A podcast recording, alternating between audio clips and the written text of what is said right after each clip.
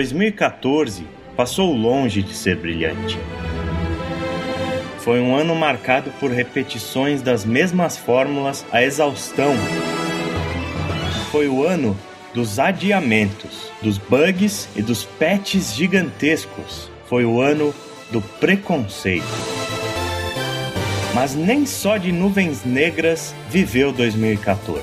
Algumas obras encontraram formas de inovar, divertir e nos surpreender, encontrando assim o seu lugar ao sol. 2014 enfim acabou e chegou a hora de relembrar os principais acontecimentos e jogos do ano. Chegou a hora do nosso Top 10.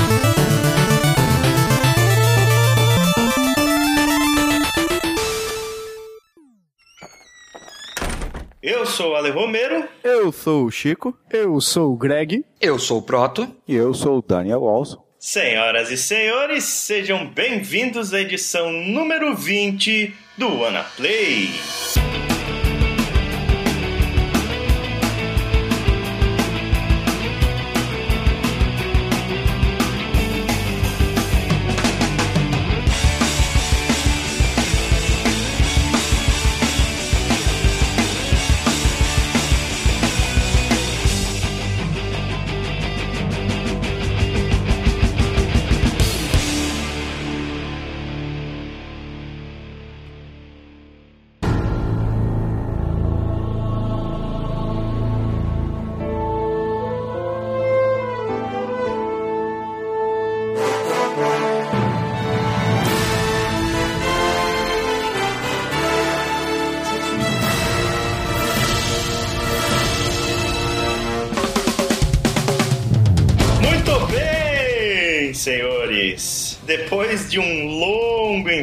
Finalmente o Anaplay está de volta. Antes do final de 2014, pelo menos a gente conseguiu voltar para não deixar passar essa época de final de ano que tem muita coisa a se falar, né? Época de retrospectiva, de Faustão, Roberto Carlos, etc. YouTube Rewind. YouTube Rewind. E a gente não poderia ter escolhido um momento melhor para voltar do que o momento de fazer a nossa retrospectiva de 2014, onde o Anaplay elegeu o seu top 10 de jogos do ano. né? Nesse podcast a gente vai falar um pouquinho de cada um dos jogos. Os jogos eles foram votados por toda a equipe, cada um fez o seu top 10 individual. E baseado nesse top, a gente fez o sistema de pontuação que definiu o top geral do site. Então, esse podcast a gente vai falar sobre os nossos 10 melhores jogos de 2014. Só um ponto, só um ponto. Na verdade, assim, só pra explicar pra vocês, pessoal, a gente não gravou esses dias porque a gente tava jogando os jogos pra poder gravar o podcast de hoje. Entendeu? Então é, É, todo um preparo pra gravar esse podcast. Serão três meses aí se preparando pra gravar um excelente podcast pra vocês agora. É, três meses os caras se preparando pra fazer um podcast. Ah, tem podcast que faz isso, cara. Tem. Isso porque isso tá rolando que nem o VGA, é cheio de propaganda. Desce aí a propaganda da Paçoquita. É que nós jogamos É. todos os jogos de 2014 em três meses. Ah, É, sim, com certeza, né, Jogando? Na realidade, 2014, eu acho que, falando em modos gerais, né, foi um ano complicado para todo mundo, da equipe do Anaplay, né, eu e o Chico, principalmente, a gente passou por uma mudança aí, nós dividíamos apartamento, agora a gente não divide mais, tá cada um no seu canto, e durante todo esse período que a gente teve que procurar lugar para morar, comprar móveis e mobiliar casa, e fazer mudança, não sei o que. Não tinha como a gente lançar um podcast. É agora que as coisas estão se estabilizando, a Play está de volta, finalmente. Mas, né, 2014 eu acho que não foi um ano ruim só pro Anaplay, mas é, eu acho que foi no geral um ano muito ruim para a indústria dos videogames, né? Pelo menos essa é a minha opinião, não sei se vocês concordam comigo. 2014 foi um ano que não teve jogos extremamente marcantes. Se você pega comparado a 2013, né? 2013, pô, é The Last of Us, BioShock Infinite, GTA V, o próprio Brothers, A Tale of Two Sons, assim, a gente não teve nenhum jogo que chegasse no nível desses jogos, né? O que a gente teve muito em 2014 foi jogos extremamente iguais uns aos outros. Alguém saberia lembrar qual, quais foram os ou o melhor no início da geração da, da sétima geração, se foi também brabo assim, que foi 2005, né? Sim, eu acho que começou a pegar mesmo a partir de, acho que de 2006, que foi quando saiu o Bioshock. 2007. 2007. 2007. 2005, acho que GOT era Shadow of the Colossus, não me lembro. É, que ainda É, era a, a geração 2. anterior tava reinando ainda, né? É, É. mas a diferença, a diferença é que o PlayStation 3 eles lançaram, eles foram inteligentes e lançaram com uma versão com retrocompatibilidade, né? Uhum, é. E a gente não tinha essa onda absurda de remasters e, e É, é, o e mais, o mais, mais triste esse ano é isso, é, é- é ver que os melhores jogos, melhores mesmo jogos desse ano são os mesmos do ano passado. Vocês viram que já vai Exatamente. sair o DMC 5 e 4, né? Pra PlayStation 4. Sim, Sim. A gente até falou no Twitter lá, né? Last of Us e GTA V vão entrar pro Guinness como os dois únicos jogos que ganharam Game of the Year duas vezes seguidas. Pois é. Eu acho até que essa geração ela pegou melhor do que foi o início da, da sétima geração. A gente teve até alguns jogos bacanas, mas no geral muito mais do mesmo, né, cara? É impressionante como vários jogos seguindo o mesmo template, assim, como por exemplo. Quantos jogos nesse ano a gente não teve que são de mundo aberto e que você tem que escalar uma torre para abrir um mapa? Quantos? É, só, só de pensar, eu já lembro do Infamous Second Son, do Watch Dogs, do Assassin's Creed. Shadow of Mordor. The Shadow Crew, of Mordor. The Crew. The Crew tem que subir em torre com o carro? Não, mas você tem que chegar perto de uma torre que está transmitindo sinal de rádio. Mesmo, mesmo. Vai, só não precisa subir. E sem contar os Assassin's Creed que foram quem Far Cry inventou 4. essa moda. Far Cry 4. Olha só o tanto de jogo tudo igual que a gente teve nesse ano, É, né? o Far Cry 4 conseguiu ser igual ao Far Cry 3 também, né? É, na verdade, o Far, Exatamente. o Far Cry, o Far Cry 4 é simplesmente um mod do Far Cry 3, né? Assim como o Blood É. Dragon foi. Tem nada assim de, ó, eles melhoraram os gráficos. E olha lá, porque o Far Cry 3 já era bem bonito, né? É, eu acho que o Far Cry 4 ele foi um remaster disfarçado, né? Pra eles não lançarem um jogo requentado, eles botaram um, um 4 na frente e tipo, E um, refizeram e o um mesmo. Troy, um Troy Baker na frente também. O ano foi tão fraco que se vocês tivessem deixado o meu primeiro do ano ia ser Final Fantasy 3. Sim. É, vai ter uma categoria nova ano que vem, né? no- na premiação. Melhor relançamento de Final Fantasy VII do ano, né? Realmente muita coisa tudo igual esse ano e, e outra coisa também é que o ano ele foi ruim para a indústria em si, né? A gente teve todo o caso do Gamergate lá que a gente até fez um podcast inteiramente dedicado a essa questão de preconceito, ao ataque de pessoas da internet contra mulheres, né? Ameaça de estupro e etc. Depois, inclusive, que a gente fez aquele podcast, isso acabou tomando a mídia, inclusive do Brasil.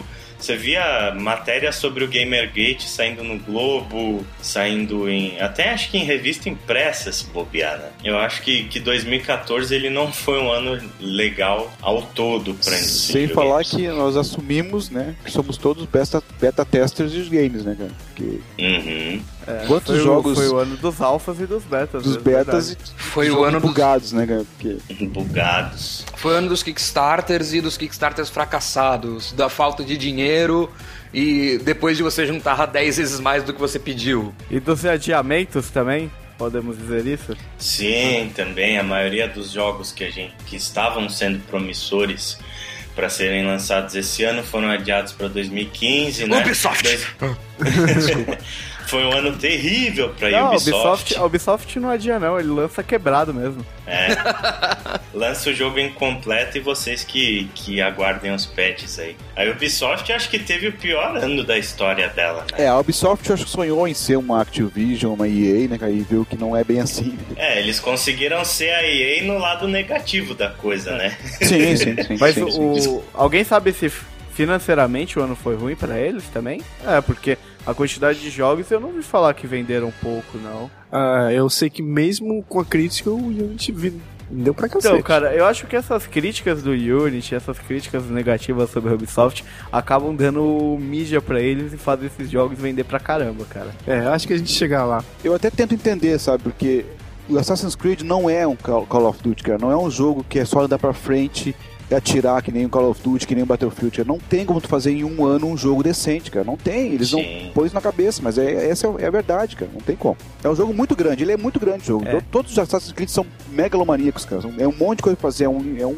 mapa aberto pra coisa pra fazer, cara. É, o legal é quando, assim, você vê que eles têm capacidade de fazer coisas diferentes. Que, por exemplo, quando eles fizeram o esquema do Assassin's Creed Black Flag, coisa, Uhum. ficou fantástico. Só que aí, ao invés de tentar fazer algo diferente de novo, não, eles repetem a fórmula. Eles lançam um, um pra geração passada ainda, né, um Black Flag na neve e o Unity eu não joguei ainda, mas tá todo mundo falando que é o 3 com Não, gráfico de nova não. geração. Não, o Unity é o 2, com certeza. É o 2? Sem dúvida nenhuma. Os, os, os fatos que acontecem com o protagonista são os parecidíssimos. Hum. A estrutura de exploração é parecidíssima, que voltaram com a coisa da. é, explorar a cidade em lugares famosos, coisa que não aconteceu no 3, porque era quebrada a, a navegação de parkour, entre aspas, dele. Sim, sim, é muito ruim. Nunca mais a gente teve isso depois do, do fechamento do arco do Ezio. E ele tem muito essa coisa do subterrâneo, do, do, do escondido, essa coisa mais stealth, essa coisa. É, é muito parecido com dois, só que na hora errada. É, então, o que eu acho da Ubisoft é, eles até esse ano pode não ter sido é, financeiramente ruim pra eles, mas é uma coisa que eles vão colher no futuro, Sim, né, é cara? um sinal de que eles têm que repensar pra não colher. né? Exatamente, porque agora com o fracasso que foi Assassin's Creed Unity, com o fracasso, fracasso de crítica que eu tô falando, né? Também o Watch Dogs, que a gente não pode esquecer, que também foi um outro fracasso gigantesco de crítica. Foi, esse foi um jogo que todo mundo tava esperando, absurdo, estava com hype lá em cima. E no final das contas, a maioria das pessoas acabou nem gostando do jogo, né? É, o pior é que isso daí faz com que eles quebrem o hype dos próximos jogos, né? Porque todo mundo esperava. Aí tá todo mundo agora com o pé atrás com o Division. Sim, Sim. e com o Assassin's Creed do próximo ano e, e etc, né? É uma semente que eles plantaram aí que eles vão acabar colhendo no futuro. Pra quem tá numa posição confortável são os donos de Wii U, né? Nesse, nessa reta final do ano, né? Esse ano foi o ano da... Pra Nintendo foi um ano excepcional, né? Acharam o caminho do Wii U. É, fazer os jogos eles mesmos, né? É, ainda É. acho que ainda falta aquele jogo que acerta bem no coração, sabe? Que Zelda. vai ser o Zelda, Zelda. do É. ano que vem. Que eu acho que é, que pode ser esse. Espero que não seja mais um Skyward Sword. Eu acho que foi uma boa retomada, né? A Nintendo ela, ela botou o Wii U nos trilhos. Eu acho que o ano que vem ele vai começar a render bons frutos de verdade pra eles. É, o que me preocupa é que boatos dizem que eles já estão trabalhando no novo hardware, né? Ah, mas boatos sempre falam isso, cara. Acaba de sair uma geração, eles falam já estamos trabalhando no próximo hardware. É, o que é normal também, né? Que é Se normal. você pensar numa empresa, os caras já tem que estar. Lançou um produto, você já tem que estar pesquisando o sucessor daquele, normalmente, né? Eles podem estar trabalhando já, mas não significa que eles Sim. vão lançar esse hardware do jeito que ele está agora, né? Não, Mas Mas será que é um não. novo hardware ou uma revisão do hardware? De repente é só É, isso. às vezes Também é só um Wii U Slim. Na verdade, eu até mostrei pro Ale ontem uma foto, um screenshot do Mario Kart, comercial do Mario Kart 8, onde tava totalmente embaçada a, Eu vi isso daí. o controle em que a pessoa jogava, que parecia muito uma versão Slim do pad do Wii U. Uhum. Que deve vir com alguma atualização dessas que prometeram que o aparelho aguentaria mais de um gamepad, né? Parece um PS Vita gigante. É, então, por- porque o controle do aquele gamepad do Wii U, vamos concordar que ele é um pouco desconfortável, né? Eu acho, Ele é pelo muito desconfortável. Vocês. Eu acham? acho, Eu eu, eu, acho, Eu acho. eu acho, eu... Não, o que eu não gosto dele é que você ficar olhando, tem que conferir alguma informação né, muito vital na tela dele e ficar olhando pra cima e pra baixo, pra cima e pra baixo, pra cima e pra baixo. Lá de pegada, até que eu É. gostei dele. Não, a pegada dele é boa, mas eu acho que é estranho você segurar pra você jogar num tablet praticamente. É, eu- é- foi a minha, é a minha sensação com o Wii U, né? Eu acho muito mais confortável você jogar no controle normal que tem pra ele, né? É, tanto que o Shovel Knight, por exemplo, foi um jogo que saiu pra ele, né? É, eu comprei ele pro Wii U do Chico, inclusive ficou de presente pro Chico, porque eu acabei não jogando justamente porque eu achei o gamepad desconfortável. Eu esperei pra poder comprar pro PC e jogar no PC depois com um joystick de PS3. É, o Shovel Knight já foi legal que eu joguei ele inteiro na telinha. Tem essas vantagens, mas eu, eu particularmente não gosto muito não. É, mas voltando à Nintendo, eu acho que é incrível como a história se repete desde o Nintendo 64, com exceção do Wii, como ela carrega nas costas o jogo, o console, né? Trabalhando a todo vapor pra lançar coisa porque ninguém tá lançando pra ela. E eu acho que no É. próximo hardware, eu acho que tem que corrigir isso. Formas de capturar como a Sony fez durante um período do PS3. Como ela mesmo fez no Nintendo, que ela proibia os outros de fazer jogos para portes, né, pros outros. Porque ela, ela sozinha não vai dar conta, vai ficar assim, vai ficar lançando um baioneta aqui, aí não sei quantos meses depois as pessoas têm que ficar esperando um grande outro lançamento. Vai ficar pingadinho assim entre ano e todo, isso que eu não gosto do Wii U. O grande problema do Wii U é esse, né? Ele, ele lançou jogos excelentes, mas foram meia dúzia de jogos no ano. É, porque o grande problema também é que, cara, pra empresa desenvolver um jogo, tipo, pra nova geração e pro Wii U, é praticamente dois desenvolvimentos separados. assim. É, vamos descartar que o Wii U já não, não é uma plataforma rentável. Então, pra eles fazerem isso, Uhum. já perdeu já essa parada. esquema, o esquema é Nintendo lançar um console que É. chegue no mesmo nível dos consoles que estão ali na geração atual. Que seja de É. fácil desenvolvimento, que nem a Sony aprendeu fazendo PlayStation 4 com uma arquitetura mais simples, né? Ela precisa é, aceitar, aceitar a importância do Story Pares. É, exatamente. E falando em, falando em Xbox One e PS4, né? E a briga dos dois grandões aí? Saiu um vencedor esse ano? Ou vocês acham que os dois consoles eles ficaram meio parelhos? Como o ano foi muito fraquinho, eu acho que o Xbox One se saiu um pouquinho melhor em relação a jogos, pelo menos Uhum.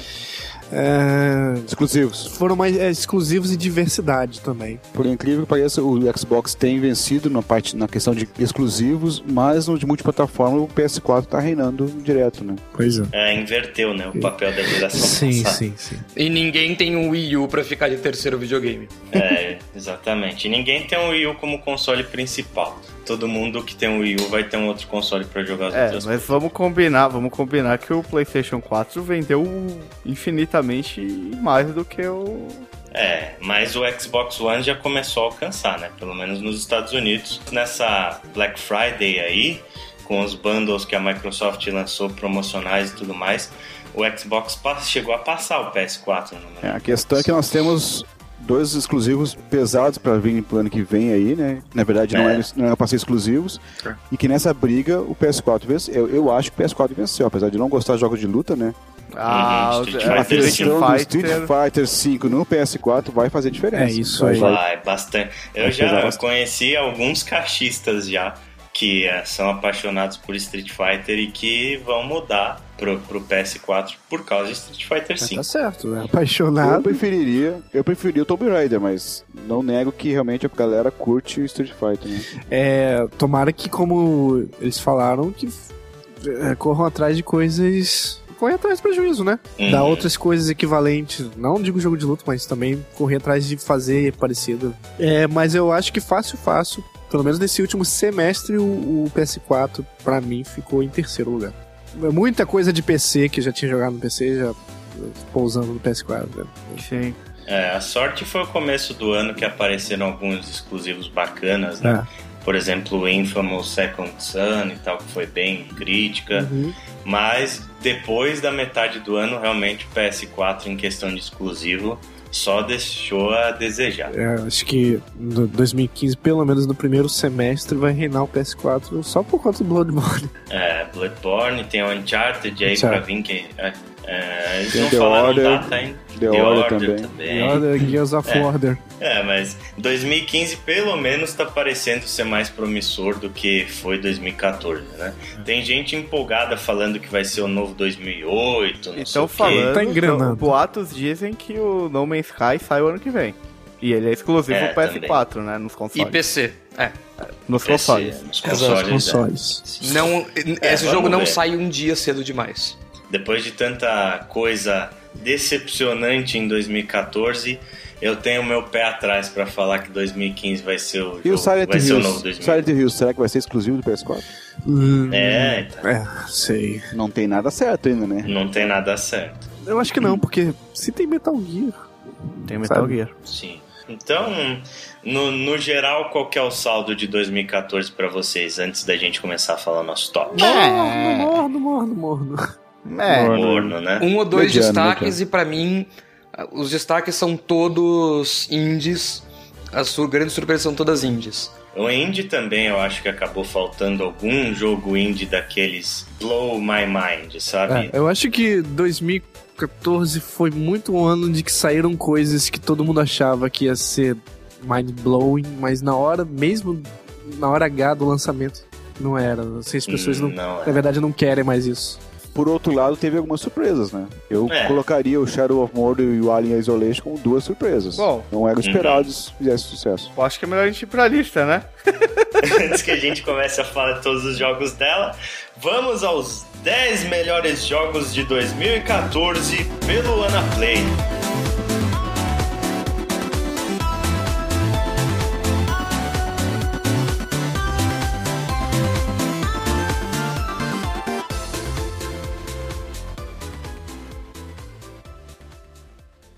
Lembrando que essa lista é baseada em opiniões pessoais. Se você não concorda com ela, comenta lá e manda a sua. É a lista do Ana Play. Não fica bravo com a gente se você não concorda. Só isso, tá, pessoal? É.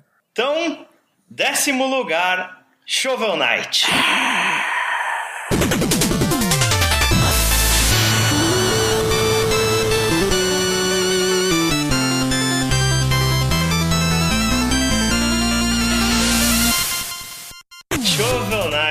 Ele ficou no nosso décimo lugar porque ele ficou em sexto lugar na lista do Chico e ficou em sexto lugar na minha lista também. Aliás, o que a gente acabou esquecendo de falar é essa lista, ela foi feita de uma forma que nenhum dos membros da equipe, tirando eu, sabe qual é o nosso top 10, né? Todo mundo votou e aí, com o sistema de pontos, eu montei o top sem contar pra ninguém. Então, a lista ela é tão surpreendente pros ouvintes quanto pros membros do podcast. Isso que torna esse top mais interessante. É, quanto mais pra cima, melhor colocação, mais pontos valiam o jogo, né? Aí quando duas pessoas se encontram votando no mesmo jogo, mais lá pra cima, ele fica forte, né? Sim. Exatamente. Então, como a gente ainda não falou de Shovel Knight aqui no Ana Play, é, vamos dar uma contextualizada do que se trata esse jogo. O Shovel Knight ele é um jogo também feito por Kickstarter e ele é um side-scroller 2D de ação que é uma grande homenagem aos jogos da era 8 bits, né? Se você olhar, cara, esse jogo, você diz que ele é um jogo de Nintendinho, porque ele é muito, muito, muito feito de, de forma a homenagear esses jogos do Nintendinho. Mas eu acho que o grande ponto positivo dele, o que faz esse jogo ele se tornar único, né, e não ser só mais uma homenagem, é que ele não homenageia os jogos de 8 bits com piadinha, né? Que é o que a maioria dos jogos faz por aí. Retro City Rampage. Tiveram outro- vários outros jogos que fazem a piadinha do A Princesa está em outro castelo. Você teve aquele Guacamele que bota os posterzinhos na parede e tudo mais e tal.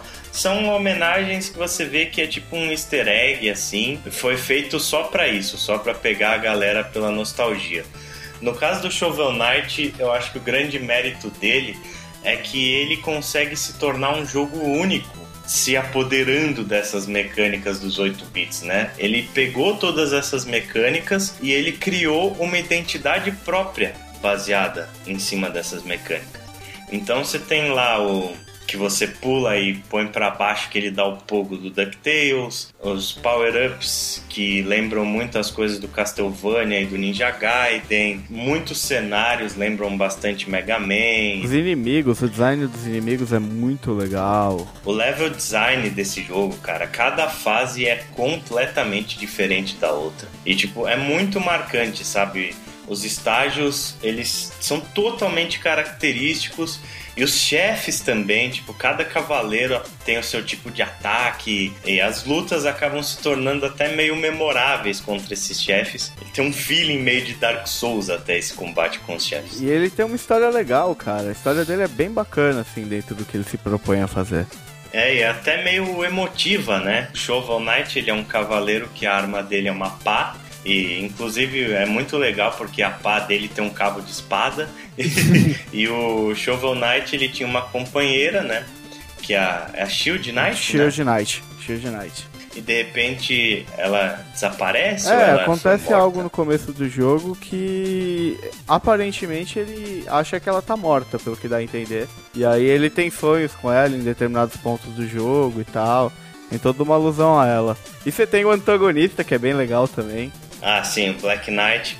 acho que é o primeiro que você enfrenta, né? É, você enfrenta ele algumas vezes, né? Depois também. As batalhas são contra vários Knights, né? Você tem o Black Knight, você tem o King Knight, o Spectral Knight. Cada chefe tem os seus ataques únicos. É muito legal, cara.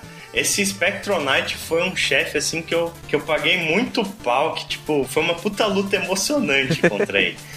Que ele é tipo uma morte, assim, ele fica voando com uma foice e aí ele ataca com a foice em parábola e a foice volta para ele como se fosse um bumerangue. Só que, tipo, ele joga a foice, ele desaparece, aparece em outro lugar e a foice volta pra mão dele. Então, tipo, fica esse quê de imprevisibilidade. Eu acho que ele ganha muito nas mecânicas, a não ser uma história, tipo, só pra estar tá ali, só pra fazer uma homenagem. Ele tentar criar uma história própria dele. Ele, o design dos inimigos é muito bacana, a jogabilidade dele, né? Ele, é, ele é difícil, só que ele também não chega a ser impossível. Os controles respondem, são muito precisos. Os power-ups são todos diferentes um dos outros e muito legais. E uma coisa também muito interessante dele é que ele não se limita a ser só um jogo de Nintendinho. Porque se você lançar, por mais que seja um grande jogo, um Mega Man exatamente do jeito que ele era, você lança nos dias atuais, ele não vai se tornar um jogo relevante, né? Porque ele foi importante na época e tal, mas hoje em dia a gente sabe que os videogames evoluíram e surgiram novas mecânicas aí e tal. E o legal do Shovel Knight é que ele mistura elementos de jogos modernos e faz com que o jogo ele tenha cara de moderno, apesar dele ser um 8 bits, né? Então, tipo, você tem lá os seus elementos de RPG, você pode parar nas cidades com um tesouro que você acumular, você dá upgrade na sua vida, dá upgrade na sua magia, compra armaduras diferentes, pás diferentes. O sistema de checkpoint eu acho genial, ele é muito inspirado no Dark Souls.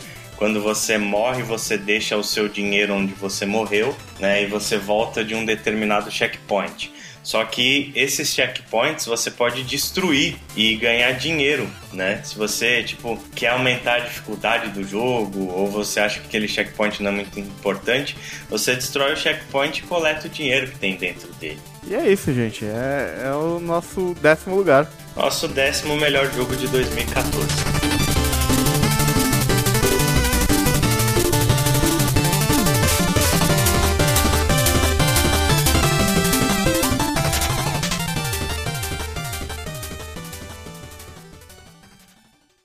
Nono lugar, Hearthstone Heroes of Warcraft.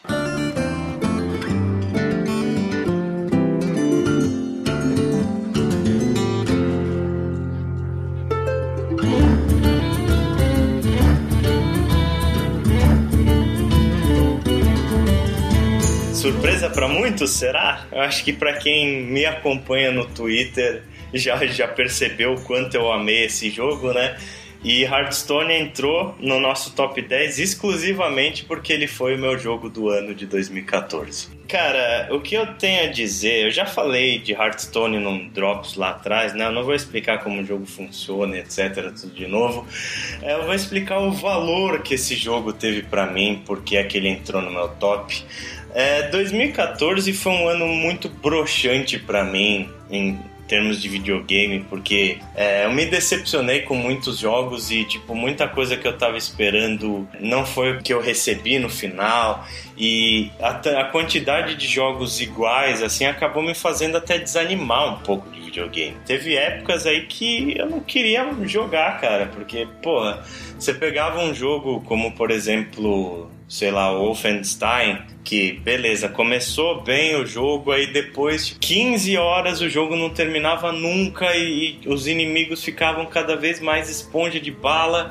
E aí quando você achava que era a última tela, tinha outra, e aí vinha um chefe que você achava que era o último, tinha outro, e depois mais outro, e o último chefe você gasta 20 tiros de bazuca para matar o cara. E porra, aí depois você vai pegar um jogo na sequência, um Watch Dogs da vida, que é outro jogo com mapa de mundo aberto, que tem que subir na torrinha, sabe? Uhum. É, me desanimou, cara. Eu, eu perdi o encanto com a coisa, sabe? Mas Hearthstone foi um jogo que eu baixei assim por acaso, que tipo, eu tava na casa da minha namorada, o meu Xbox queimou, eu ia ficar muito tempo na casa dela, um mês lá, e eu não tinha videogame. Então eu fui obrigado a jogar algumas coisas no PC e como todo mundo estava falando de Hearthstone na época, eu resolvi baixar esse jogo. E isso foi mais ou menos em maio.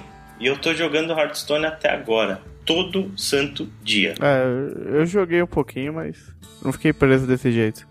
Cara, é, foi um jogo que ele me deixou apaixonado, assim. Tipo, foi ele que manteve a minha chama viva com videogames em 2014. É, não só o jogo é muito bom, né? E ele te prende, ele tem aquela fórmula desgraçada da cenoura na, na, ponta da vara e você sempre tem aquele objetivo de ser lendário e, e como reseta todo mês, às vezes você não consegue, aí você se prepara mais pro mês seguinte e tal.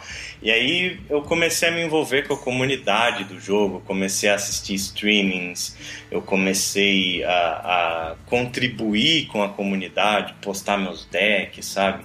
E eu vi que Hearthstone tem uma comunidade muito legal. São pessoas bacanas, que não são tóxicas, que se você pede um help, os caras vão lá e te ajudam. Você pega, por exemplo, os streamers aí famosos de Hearthstone, os caras ganham muito dinheiro, velho muito dinheiro com subscribe e com doação no Twitch, né? Só que aí você fala, caralho, tipo, esses caras merecem o que eles ganham? Aí você vai ver, tipo, os vídeos que o cara posta, ele não só simplesmente tá lá streamando ele jogar. Pega um cara, por exemplo, o Trump, que é uma das pessoas assim mais ativas da comunidade do jogo, o cara posta coisas como, por exemplo, arena interativa no YouTube, né? Que a arena você vai escolhendo suas cartas uma a uma em opção de, de três, sabe? Você tem três cartas lá, você pica uma. Draft, para aqueles que curtem jogos de cartas. Isso, faz um draft mesmo. Aí ele fez um interactive draft que é, tipo, o vídeo dele ele colocava link em cada uma das cartas para você escolher, e aí tipo ele avançava o vídeo dependendo da carta que você escolhia e te dava pontuação da carta que você escolheu, né? Se foi uma carta boa, ele te dava pontos positivos, se foi uma carta ruim, ele te dava pontos negativos e ele explicava cada um dos picks que ele fazia para você melhorar o seu jogo em arena. Fora que esse cara, ele inventa um milhão de decks, ele tem até decks explicativos com cartas básicas do jogo, então, tipo, ele ajuda a comunidade, Muito sabe? Bom. Porra, o, o, dinheiro que ele ganha é justo, sabe? E eu acho que muitos jogos eles deveriam aprender um pouco com a comunidade Hearthstone para que esse meio se torne menos tóxico, né? O que eu tenho que falar de Hearthstone é isso, cara. Foi, foi o jogo que me manteve jogando videogame em 2014. É um jogo que eu pretendo jogar durante muito tempo ainda. E muito obrigado, Blizzard, aí, pelo meu jogo do ano.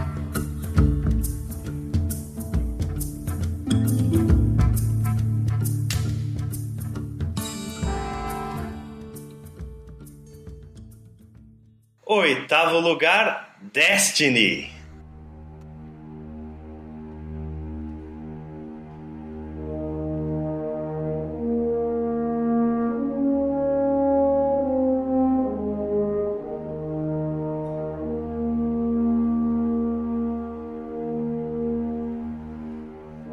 Destiny entrou em oitavo lugar na nossa lista porque ele ficou em quinto lugar na lista do Daniel e em quinto lugar na minha lista. Cara, eu sofri pra chegar até o nível 20, viu? É no nível 20 que a brincadeira começa, né? Olha aí, é Sony. questão, Dependendo cara. desses daí, você vai ter 10 anos de plus assinado. O que falar sobre Destiny? Por que é que esse jogo entrou no meu top? Eu tô tentando entender até agora, sabe? Por que, que eu não consigo desgrudar desse maldito desse jogo, cara? Apesar de ele ser um jogo que repete ad infinitum. Na verdade tem uma explicação, né? É, é a questão de jogar com os amigos, cara. Isso aí é, é realmente o que, ele- onde eles acertaram em cheio, sabe? Porque Sim. é muito divertido pe- pegar aqueles desafios semanal, desafio do anoitecer e jogar com, com os amigos, e eles se ajudando e se organizando eh, estrategicamente para vencer os inimigos, porque tem alguns desafios ali que se, você, se a equipe toda morre já era, como é que tem que começar tudo de novo. Então cria momentos de tensão muito legais e, e é isso, é essa tensão e é aquela coisa da cenourinha que, que a Bungie vai largando pro coelhinho, que sempre quando termina de upar um equipamento, pumba, cai um outro equipamento novinho, zerado, pra você começar tudo de novo. E é isso aí que é a magia do, do Destiny, né, cara? Não- ele é. um É. jogo cheio de. que tem vários defeitos, realmente. Eu não nego os defeitos dele, mas é divertidíssimo de jogar com os amigos, cara. É, eu também acho que o grande ponto pra mim foi esse. Sentar e jogar com os amigos, né? Eu jogava bastante com o Daniel, com o Jean, lá, que, é, que é um outro amigo nosso. Essa ajuda pra- pra fazer a pessoa subir de nível e até aquela idiotice das loot caves, né, cara? Quanto tempo que a gente não perdeu em loot cave lá É dentro verdade. E era muito legal. Ficar atirando num buraco esperando os inimigos dar respawn era legal, porque a gente tava com os amigos dando Mas risada. vocês não acham que isso daí já vai cair no ponto de, tipo... Quando você tá fazendo algo com os amigos, a maioria dos jogos são legais, inclusive os piores. É verdade, É, é, eu verdade, concordo. eu concordo contigo, mas é que é, apesar de não ter assim, nenhuma novidade, é, Destiny é realmente chupinhado de Halo e chupinhado Uhum. de outros MMOs aí, né? Ele é bem feito. Eu não, eu não consigo ver de- defeitos assim de, de mecânica nele, defeitos de jogabilidade. Ele, ele tudo- funciona tudo bem. Poxa, a Bungie tem uma, uma grande experiência em, em shooters de primeira pessoa, uma grande experiência em multiplayer, né, cara? Enquanto, então, é, nesse, nesse ponto E a é arte do jogo também é fantástica. A arte do jogo é legal. Mas, claro, tem aquelas coisas que fica, tu fica ali, pá, aquela história totalmente sem pé, sem cabeça, né? Umas Ah, a frases. história esquece, né? Não umas tem história, frases pelo amor de feitas Deus. assim, tipo, Eu não tenho, não tenho tempo de explicar nem porque eu não, tenho, tenho tempo, de ou explicar. isso, ou então aquela, o meu caminho é meu, sabe? Umas coisas assim que, onde é que cai essas frases, sabe? Meu caminho é meu. a história tá ali pra ter, pra ter uma história, porque na verdade o jogo se baseia em ficar repetindo as missões é, é, é, várias vezes, com níveis de dificuldades cada vez mais difíceis, né? Pra dropar itens especiais pra te poder subir de nível, né? Eu acho que, que ele só ficou ali por causa da, da, da experiência que eu mesmo criei, né? Da narrativa emergente e tal. E Tem, outros tem fatores legais também. Eu gostei muito do multiplayer. Tem muita gente que, que não gosta lá do, do Crisol e tal. Mas eu me diverti bastante. E a arte também. Destiny pra mim é o jogo mais bonito do ano, velho. É, Apesar de, de Transistor, de Child of Light, aí são jogos lindos, maravilhosos, etc. Mas, porra, aquele céu, cara, aquela- aquelas paisagens quando Ah, você chega ele é na lindo o jogo. Tá bonito, tá bonito.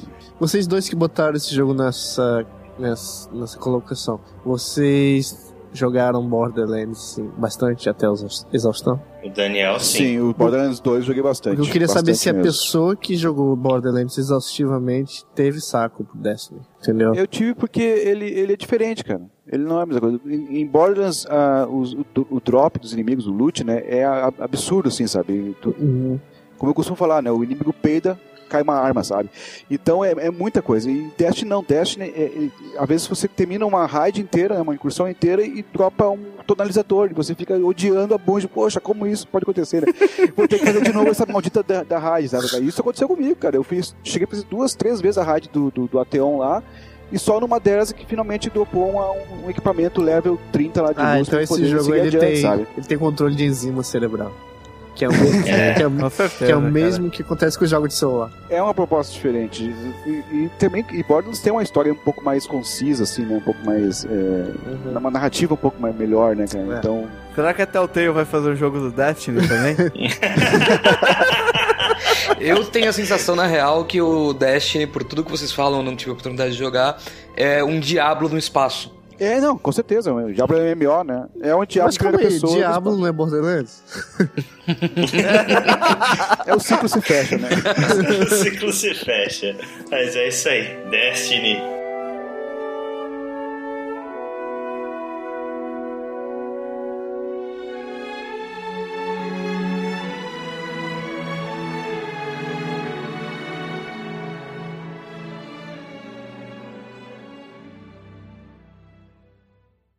Sétimo lugar, South Park The Stick of Truth.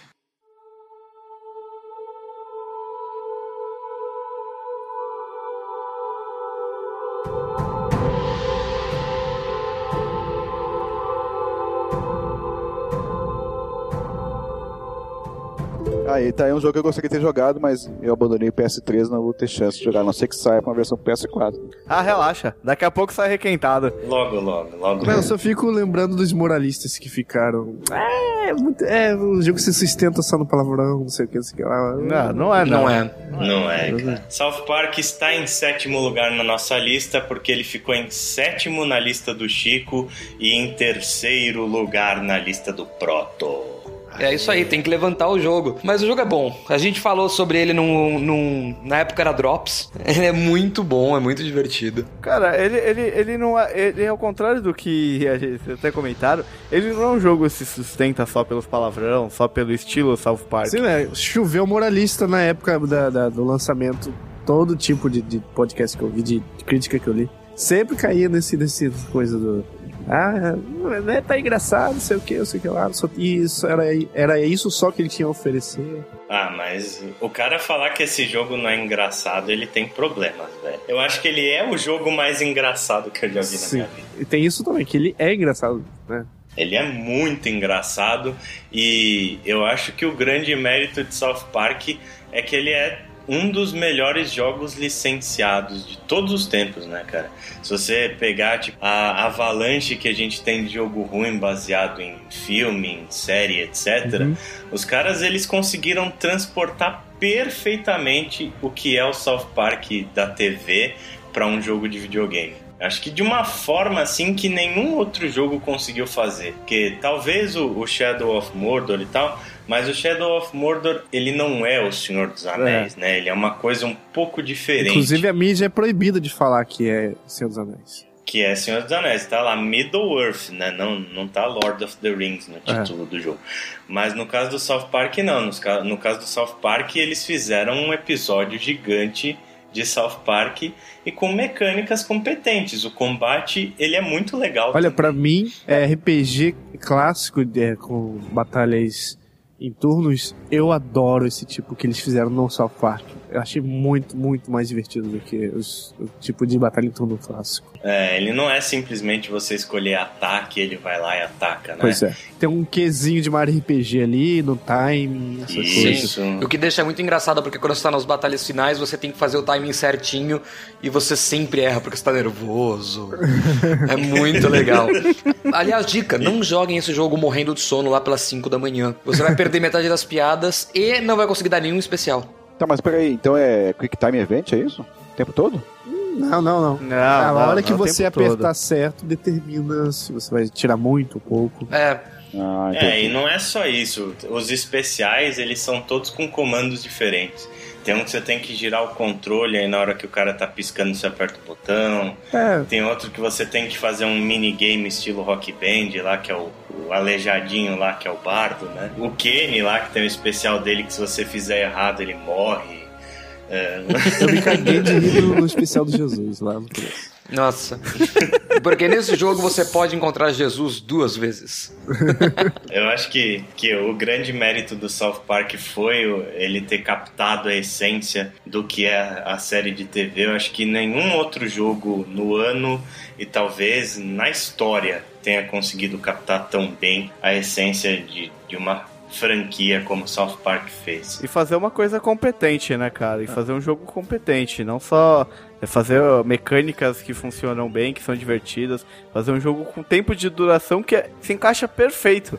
O jogo acaba quando tem que acabar, não é aquele negócio que se alonga demais, cara. É, é, pra mim foi um jogo excelente.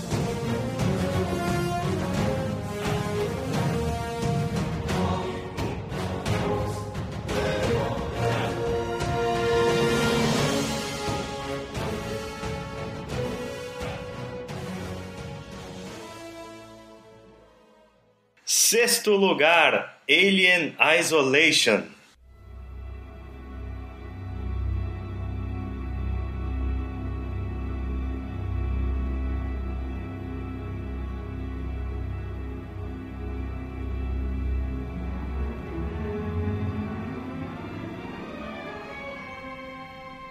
Ah, não. Ah, não. Como assim em sexto lugar? Não, não, não, não, não, não. Eu quero recontagem dos votos. Eu quero recontagem dos votos. Pô, esse jogo foi uma pena que eu não consegui jogar, cara. Esse aí eu acho que entraria também no meu top. Tá aí, então. Então eu acho que eles vão esperar o Ali jogar e a gente faz de novo esse, esse programa. Que Pode vai ser? subir, né? Vai subir com certeza. Cara, o jogo que usa, os- o, que usa todos os entre passagens de loading, de coisa que simula perfeitamente o efeito de videocassete, merece o Game of the Year.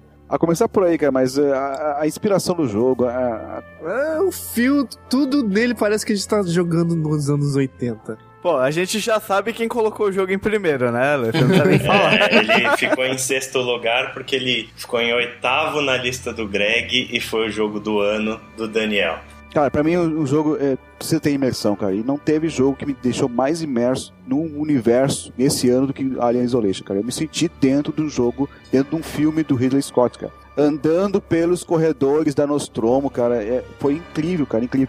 E não só isso, cara, é, os de- pequenos detalhes que, aumentaram a im- a imersão, como por exemplo o, o motion tracker, ele, o controle do PS4 ter a luz do motion tracker piscando pra ti e, e fazendo barulho do, do motion tracker. Às vezes tu não precisa ficar preocupando toda hora em chamar ele, porque ele não, não é um, aparelho que, que toda hora ele fica na tela. Ele, tu tem que apertar um botão pra ele aparecer, né? E você sabe que se você usar as câmeras Kinect ou do, do PlayStation, o Alien ele te ele sabe onde você tá. É, eu, eu achei isso um dos recursos mais geniais desse jogo. Mas no caso, no caso do, do motion tracker, ele, ele quando ele percebe que o movimento, ele já, o, o controle do PS4 já faz um barulhinho, psh, aquele barulhinho de estática do, do É. partir- ah, eu tenho que chamar ele porque alguma coisa está se movendo perto de mim, cara. Cara, é um, é um jogo que te deixa tenso, tenso o tempo todo. Tenso por quê? Porque o, o, o Ali, ele, ele não segue um script cada vez que ele vai, que ele vai te É. stalkear, né? Ele não segue script, ele é sempre aleatório. Você não adianta assim, ah, morri agora, vou tentar outro, outra coisa porque eu sei que ele vem por aqui. Não, ele vai ir por outro lugar e você vai te, vai te pegar de novo. Cara, é, é incrível. Ele- ele- a, É, a é- SEGA fez muito bem em co- contratar, em chamar a, a Creative Assembly, né? Pra fazer esse jogo, porque eles acertaram na mosca, assim, perfeitamente, e salvaram a franquia de, de anos e anos. Ela tá na lama aí, né, cara? É. Conseguiram trazer ela realmente pra um patamar. O jogo é meio malvado, assim, né? Que tem um quê de Dark Souls. Você tá no corredor e você atrás. Tu, tu, tu. Aí você olha pra sua barriga tá o rabo atravessado assim no seu estômago, o rabo do alien. Totalmente, eu vejo porque ele, ele tem aquele esquema de ter saves em, em determinados pontos, né? Então você É. atravessa cenários apertado, né, cara? Porque não Sim. sabe que quando vê aquele save é. Ah, save, save. O save, o save ainda às vezes sugere, né? Você não salva agora, não, que não, não vou Não, salvar. não, não, ele não, não deixa salvar quando tem inimigo perto, realmente. Então, cara, é, é um nível de tensão absurdo, assim, sem ser um, um jogo de dar susto. Ele não é, ele até tem, tem susto, né? Mas ele não é aquele terror, jogo de terror barato que É. vive te dando susto. Não, cara, ele. Tu consegue ver o Alien o tempo todo e, e é essa presença que do Alien que te deixa o tempo todo apavorado, porque tu tem que ir de um ponto ao outro. Tanto que eu, tem muitos coletáveis que eu deixei pra lá, cara. Tá É. lá naquela salinha, dane-se que tá naquela salinha. Eu quero, eu quero fugir desse lugar de uma vez antes que ele me pegue, cara. A lei, quando, quando jogar melhor isso aí, vai, vai pagar o podcast do servidor. Vai, vai apagar, vai, vai botar mais oficina, cara, com certeza. Cara. O, o- o Chico nem cobra, porque eu sei que o Chico não é, não é muito desse tipo de jogo, mas com certeza É, se ele puder medo. jogar, cara, é- é- a experiência é incrível, cara, é incrível. Você me, você me convenceu a jogar. Eu vou. Eu tenho ele aqui.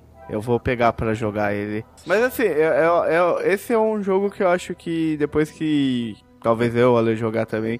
Eu acho que talvez ele mereça um cast só dele. É, quem, quem, sabe, sabe? quem sabe. Pra salvar minha sanidade, eu não participo desse, tá?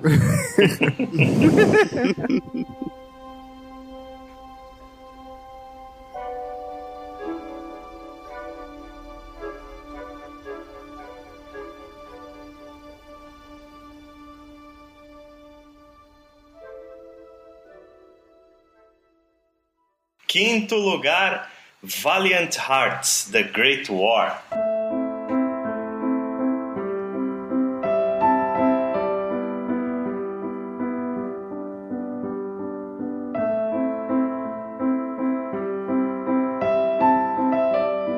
Valiant Hearts está em quinto lugar porque ele ficou em quarto lugar na lista do Daniel em terceiro lugar na lista do Chico. Cara, é, é, para mim, a narrativa desse jogo realmente me tocou, assim, cara. É uma história linda, emocionante, tanto que eu até comentei um podcast que depois que eu joguei esse jogo eu não consegui jogar. Ainda acho que eu não joguei nenhum jogo de guerra depois dele. Game for Change.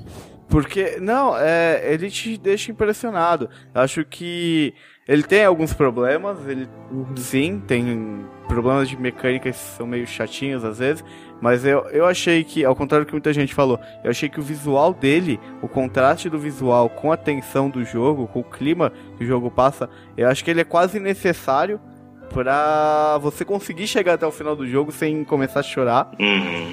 E eu achei que a mecânica, apesar de ter alguns problemas, achei os puzzles muito legais, a maioria deles. Eles são bem lógicos, você consegue ver o que você precisa fazer. Um problema são os coletáveis, né? Os coletáveis você tem que ficar andando no cenário apertando o X o tempo inteiro para tentar É. achar as coisas. Os coletáveis são um problema, concordo, mas eu achei muito legal o que a Ubisoft fez da localização desse jogo. Ah, de é. tipo, por exemplo, não sei se foi isso foi em todos os países, mas no Brasil você tem informações da guerra, da participação do Brasil especificamente na guerra. Que eu desconhecia, eu não sabia. Então, isso foi uma localização fenomenal. Sim. É, o Valiant Hearts ele é um jogo muito rico em informações da guerra, né? Sim, sim. É uma aula, é uma aula de história, né, cara? Uma aula de É história. uma aula de história. Os coletáveis dele, todo coletável que você pega, é, ele te dá alguma algum trivia, né? Da, da Primeira Guerra Mundial.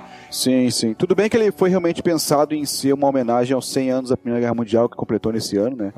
Aham. Mas, cara, eu, eu tinha, eu sempre fui muito apaixonado, assim, no- em termos de interesse, pela Segunda Guerra Mundial, cara. Mas a Primeira Guerra Mundial ela teve uma importância até muito maior que a Segunda Guerra Mundial, porque foi o fim da guerra romântica, como eles chamam, sabe? Quando, quando as pessoas começaram a morrer já em, em massa, assim, de, e de, de modos muito eh, cruéis, assim. Por exemplo, aquela parte do- da- da- das bombas de gás ali, cara, eu fiquei impressionado, cara. Sim. Sim. Então, é, o sacrifício do pessoal, que- do- dessa gente que morreu na Primeira Guerra Mundial é, é tão grande quanto o pessoal que morreu na Segunda Guerra Mundial, sabe? Então, esse jogo despertou isso aí, trouxe essa, essa lembrança, e eu, eu acho que ele acerta muito em fazer isso, sabe? Na Primeira Guerra, de fato, o pessoal fala muito pouco, né? Só, só se fala que é a guerra da- de trincheiras. É muito mais do que isso, né, cara? Foi uma das guerras mais violentas da, da história também. E o que, o que é bem mostrado no jogo, inclusive. Sim, né? sim, sim. Bem retratado, Que é bem bem retratado. mostrado. E e, assim, é o, que, é o que você falou. Esse jogo, ele é uma aula de história, cara. Ele você aprende com o jogo. É.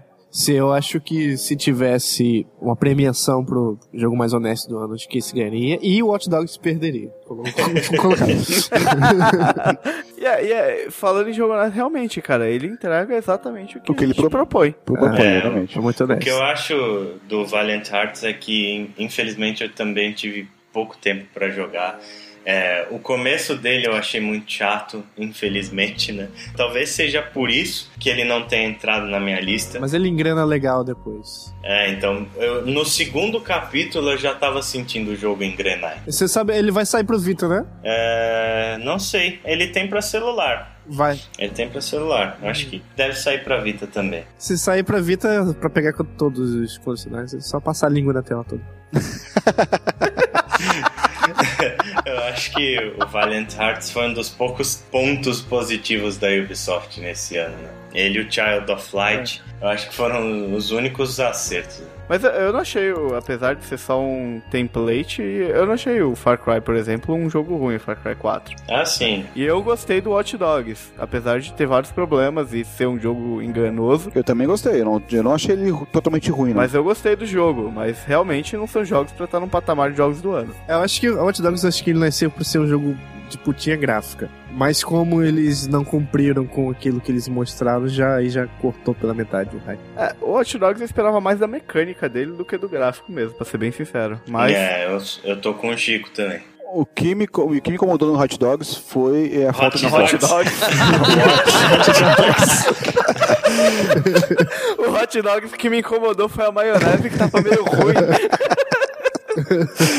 Foi a falta de foco, cara. É, é aquela coisa de sair pra uma missão e ficar pipocando na tua tela. Ah, faça isso, pega aquele cara, não sei o que, cara. É demais isso. Demais, demais. Ah, mas isso é o mal de jogo ao mundo aberto, né? Não, é- mas o GTA não é assim, cara. É, é exagerado demais. É, tá, é que o concordo. O GTA, o GTA consegue equilibrar É, isso. o, o Watch Dogs eles tentaram assim enfiar tudo que eles podiam no jogo. Mas isso é uma mania da, da Ubisoft, né, cara? Todos os jogos dela estão sendo assim, cara. O Assassin's Creed também é assim, o Far Cry 4 que eu não joguei, mas provavelmente deve ser assim também. Quando você abre o mapa, tem um monte de coisa pra fazer, você fica perdido. O que, que eu vou fazer primeiro? É, basicamente Ah, isso. eu acho que um pouco de foco é bom, sabe? Ah, mostra uns pouquinho, vai aos pouquinhos desligando as coisas, sabe? O que eu falo desses jogos AAA da Ubisoft é que eles todos são feitos no mesmo template. Todos, assim. É, é um mapa de mundo aberto com um milhão de coisas pra você fazer e, É. e você perde o foco totalmente. E o jogo ah, tem 30 horas de missão com um monte de missão inútil que poderia ser pulada, sabe? É aquele jogo que a mamãe compra pro filho, pro filho ficar jogando três meses, que ela quer um jogo grande pra não ficar gastando dinheiro toda hora.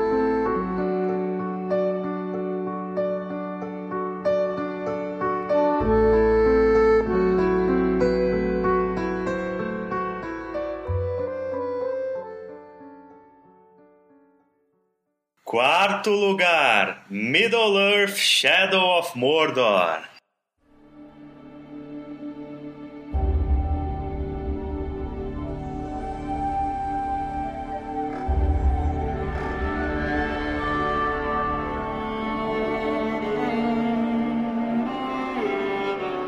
Aqui começam os jogos que entraram em mais listas, né? Até agora todos os jogos entraram em duas listas. Shadow of Mordor ele ficou em nono lugar na minha lista, em segundo lugar na lista do Greg e em segundo lugar na lista do Proto. Caralho, você derrubou o jogo, hein, Ale?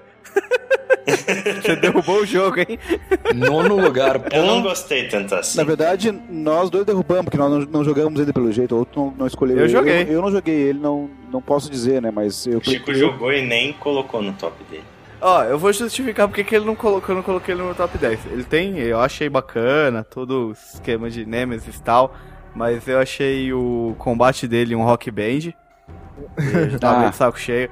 Eu achei a mecânica dele tipo Assassin's Creed, tipo, sobe na torre, libera uma. Mas peraí, então você não gostou do Batman, né? Nenhum Batman. O Batman? É. Eu não joguei nenhum. Ah, por isso. Ah, tem, um, tem esse- Tá explicado. coisa. Cara, na boa, eu, eu, eu respeito essa mecânica de combate, eu achei que foi legal. Eu joguei um pouco do Arkham, do penúltimo, do segundo. Arkham City. City, City. O Arkham City. Eu joguei ele no computador, joguei uma carinha. Eu respeito a mecânica de combate, achei legal, bem inovador na época que saiu e tudo mais. Mas, cara, se você for olhar, tipo, já encheu, vamos fazer uma coisa diferente. Eu tava até discutindo isso com ele esses dias. Pô, faz uma coisa que realmente pareça que eu tô lutando, que realmente pareça que eu tô usando espada. E você sabe que jogo que fez isso muito bem, que estava na minha lista, mas provavelmente não deve estar na de mais ninguém? Nidhogg. Nidhogg é um jogo que eu joguei e eu realmente me senti num simulador de esgrima. É perfeito a simulação e ele usa dois botões. Tão emocionante como esgrima. Eu acho, eu acho que esses jogos é tipo, é você pegar o ritmo de apertar quadrado, quadrado, quadrado, triângulo. Quadrado, quadrado, quadrado, triângulo. X. Quadrado, quadrado, Não, quadrado, não, não, não, triângulo. não, não. Isso X. aí é God of War. Não, mas o Shadow of Mordor é isso aí, cara. É só você ficar esmagando o quadrado loucamente até o momento em que aparece um X na tela e você. O X não, aparece o triângulo na tela pra você apertar e dar um counter. E um pouquinho de reflexo aí. É, tem muito Não, reflexo. sim, então. É que nem Rock Band, quando aparece esse negocinho na tela, você tem que ir apertando com o reflexo do negócio. Sim. Entendeu? Isso, isso pra mim prejudicou, tipo, que fez. Eu joguei bastante do jogo, mas isso foi uma das coisas que não que me fez acabar largando. Pretendo terminar ele, mas é uma das coisas, isso e o fato de, porra, de novo, a mesma coisa, tal, pá, que me fez acabar deixando ele um pouco de lado nesse final de ano. É, eu tô com o Chico também, ó. Ele ficou tão pra baixo na minha lista por causa da mesmice mesmo. Sabe por que ele ficou pra cima na minha? É. Hum, vamos lá. Eu- Ele me jogou num lugar e eu não sabia pra onde ir. Pra onde eu fui, eu me diverti. Exatamente Eu isso. fui pra qualquer lugar e me diverti. E fui, fui, e fui indo embora. E me divertindo. Eu não queria saber de nada daquele jogo. E eu não sabia, eu pensava que pessoas, esse moleque que jogava GTA em locadora eram idiotas, mas eu me senti tão idiotas quanto ela. E sem culpa, sabe? Hoje eu vou Foi entrar em GTA só pra roubar helicóptero, É. explodir as coisas. Esse foi o seu sentimento. Exatamente. Esse, esse jogo conseguiu fazer E isso. eu nunca, eu nunca eu, fa- eu gostei dele exatamente pela mesma coisa. E eu nunca gostei de GTA pra ficar roubando carro e ficar matando gente aleatória. Exatamente. Mas, pô, matar orc, controlar orc, fazer, entrar numa base, todo mundo ser seu, chamar os cinco chefões do mapa e matar todos eles com um botão. Cara, é muito divertido. É, ele é divertido mesmo. Por isso que ele entrou na minha lista, mas eu acho que faltou criatividade. Eu acho que eles foram preguiçosos em usar É, exatamente a mesma. Cara, é, eles chupinharam os assets do Assassin's Creed, velho. Se a Ubisoft quiser, os caras metem um processo nas costas do cara. É o que eu falei, a gente, que a gente comentou no outsite. Quando você pula da torre, ele faz exatamente o mesmo movimento que o Ezio faz pra cair no feno, só que como não tem feno, ele cai de pé. Porque ele é mais foda. Até isso, tipo, eh, os caras pegaram e, resol... e copiaram na cara larga, nem pra fazer uma coisa um pouco diferente, sabe? Mas como você faria um pulo dessa altura? Até o Link pula desse não jeito. faz! Não faz! é isso, esse é o ponto. É, pra que que me serve aquelas torres, cara? Me diz, tipo, o contexto na história é aquilo. Nenhum. Pra que é que você precisa subir numa porra de uma torre pra abrir o mapa?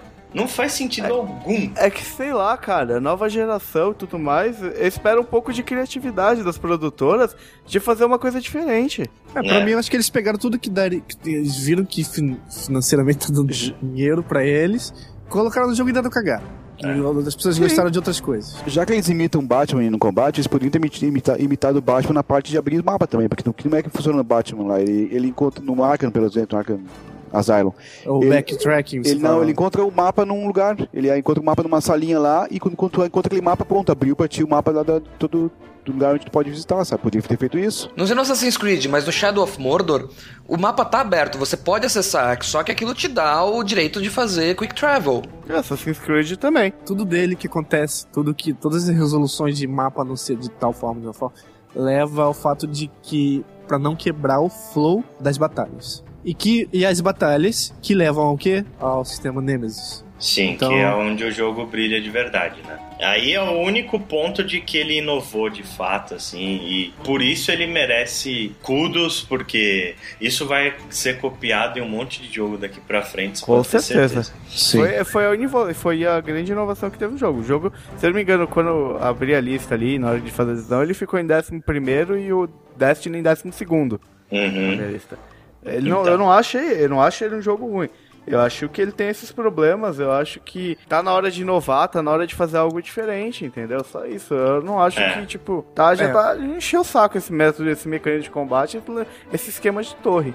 Uhum. Concordo Esse contigo. jogo só ficou alto na minha por causa disso mesmo. Por causa da. A diversão foi tão sem culpa. Que quando eu pensei ali. Eu pensei ali, eu não vou botar Destiny porque todo mundo tá falando. Eu não me diverti tanto de cara quando eu peguei. Uhum. Shadow of Mordor foi muito mais. Então contou muito o que. Sem culpa. Né? Nenhuma, nenhuma bagagem. Ah, não, é porque Far Cry ele tem um, um histórico de. Ai, não, não, botei só pela diversão mesmo ali na balança e, e deu isso aí. Tá certo. Um, um outro pequeno detalhe que Shadow of Mordor também perdeu alguns pontos pra mim foi por causa do final do jogo. Sim. Porque a batalha contra o último chefe não existe. É, São cinco Quick Time Events e o final em si é, é confuso e eu achei legal pelo fato de ser um plot twist e tal, mas eu acho que é completamente discrepante com a personalidade do personagem principal. Eu, eu, eu também fico alto. Acho que boa parte dessa diversão foi da alta narrativa emergente que eu tive nele. Uhum. Quantas vezes eu fugindo, derrubava aquelas colmeias e eles me achavam e eu só saía correndo do templo com o galerão atrás de mim, idiota, correndo. É, enquanto Era você tá enfrentando um general, daqui a pouco tem um orc X no meio do caminho, você dá Sim. uma porrada, é outro general, tá ligado? Aí tem mais um e começa a chegar mó galera. Você fala, Foi, foi, fudeu, foi. vou ter que sair correndo daqui. Sim, ele é legal, cara. É um jogo muito competente, eu não tiro os méritos dele, não. Eu acho que, pra mim, ele só perde pontos mesmo pela falta de criatividade. E concordo também com isso. É legal que quanto mais alto a gente chega na lista, mais mal a gente fala dos jogos.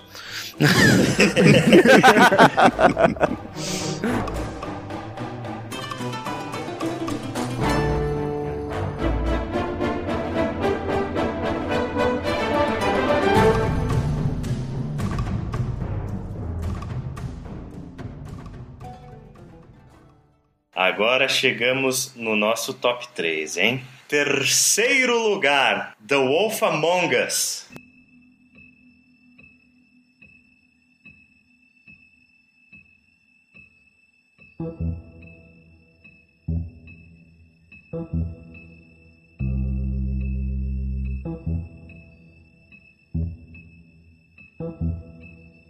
The Wolf Among Us ficou em terceiro lugar porque ele ficou em quarto lugar na minha lista, em terceiro lugar na lista do Daniel, em segundo lugar na lista do Chico. É, Caralho. Olha só, é, tá bem parelho, hein? Bem parelho. Cara, é, basicamente o jogo me envolveu muito na história. O clima do Fable, a, o visual que eles adotaram no jogo e tal, meu, combinou perfeitamente com a história.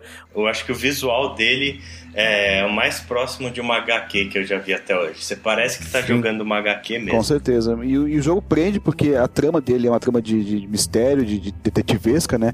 E de cara, no primeiro episódio, quando acontece aquele primeiro evento lá, tu já fica. Eu quero jogar amanhã o segundo. Como, é, como assim que terminou desse jeito, né, cara? Nossa, o final do primeiro episódio, meu queixo caiu no chão, É velho. muito foda, cara. É muito foda. É muito foda. E tipo, o final do terceiro também. Sim, também, também. Mas, mas como o Chico falou, é, o personagem do Big Ben é muito bem construído, cara. E, e, Muito. e- e você cria uma empatia por ele, assim, que é absurdo. Eu senti muito mais simpatia por ele do que pelo, pelo do, do Walking Dead lá, o, O Lee, do, do primeiro, do Lee, do primeiro Walking Dead, sabe? Lee. Com o Bigby, Uhum. você tem aquela coisa de, às vezes, bah, é, tá, de você ser uma criatura que tá se segurando ali dentro, porque todos eles estão naquela na situação de que tem que se esconder, né? Porque são fábulas, e a qual- qualquer momento, a qualquer momento de estourar, sabe? E no final você encontra um, é, um, um inimigo também muito bem construído também, que é a.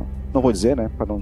Caso É, não não queiram dá, jogar, é, né? Não, isso é, isso é spoiler. Sem spoiler, mas também é um, é um- é um inimigo que eu gostei muito de enfrentar no final. E acho, acho que o fechamento do jogo foi muito legal com, aquela, com aquele plot twist também que tem lá no final. É, é, a, a decisão, né, cara? A decisão do final é muito foda. E eu acho que um grande mérito dele também é que você consegue construir o personagem exatamente do jeito que você quer.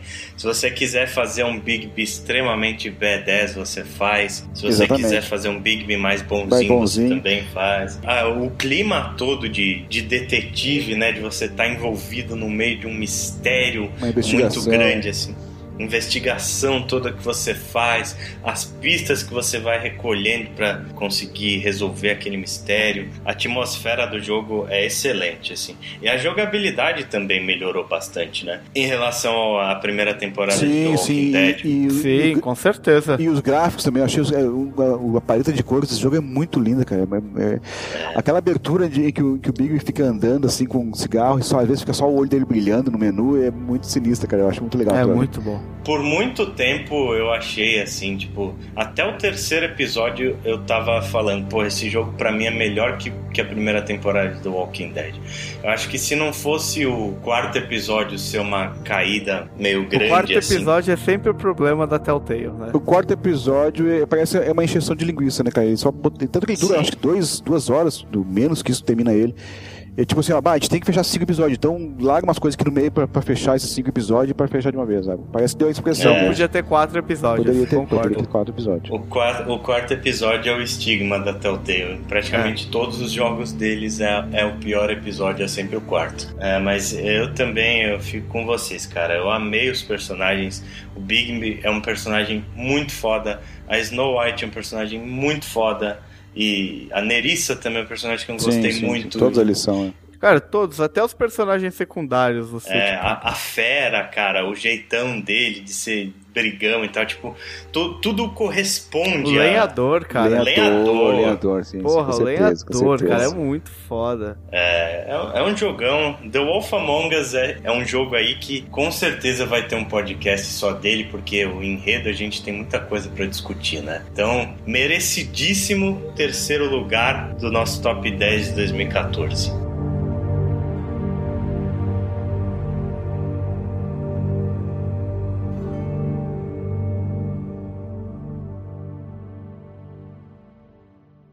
Segundo lugar, Dragon Age Inquisition.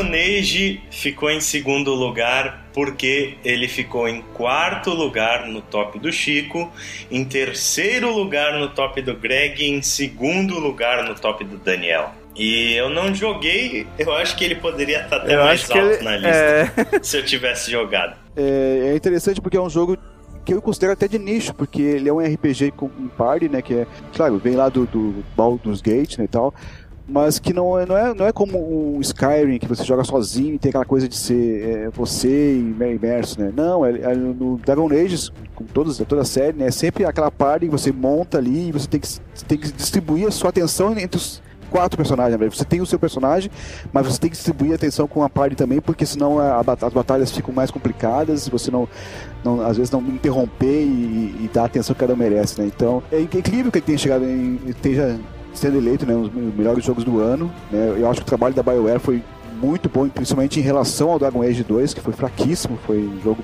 que quase queimou assim o filme da, da, da franquia, né? Porque o Dragon Age Origins é- é- era tão bom, tão bom quanto, né? Uhum. Mas e, e além disso ele, ele melhorou em vários aspectos, cara. Ele tá com um mundo grande, gigantesco, aberto. Você quando ah, inicia a primeira missão, abre aquele mapa com um monte de coisa pra fazer. Você, eu até agora há pouco reclamei do caso do, Watch Dogs que ele tem essa mesma, esse mesmo problema, mas parece que ali em Dragon Age as coisas são mais interessantes de, de- de você ir atrás de resolver os problemas das pessoas estão- tanto que você demora um tempão pra chegar a terminar a primeira missão, porque você tá, tá fazendo um monte de coisa ao mesmo tempo ali, né, sabe? E, E pra mim é um desafio enorme você juntar medieval hoje em dia com interessante. pois é, exatamente, É. exatamente. E Eu, eles conseguiram fazer isso muito bem. Eu realmente não sou muito É. dos jogos medievais, mas o Dragon Age, tá- esse Dragon Age tá muito bom de jogar, tá muito gostoso de jogar, sabe? E Bonito, um gráfico bonito também. E voltou a, a câmera tática, que era do primeiro Dragon Age, tinha subido no Uhum. Dragon Age 2, né?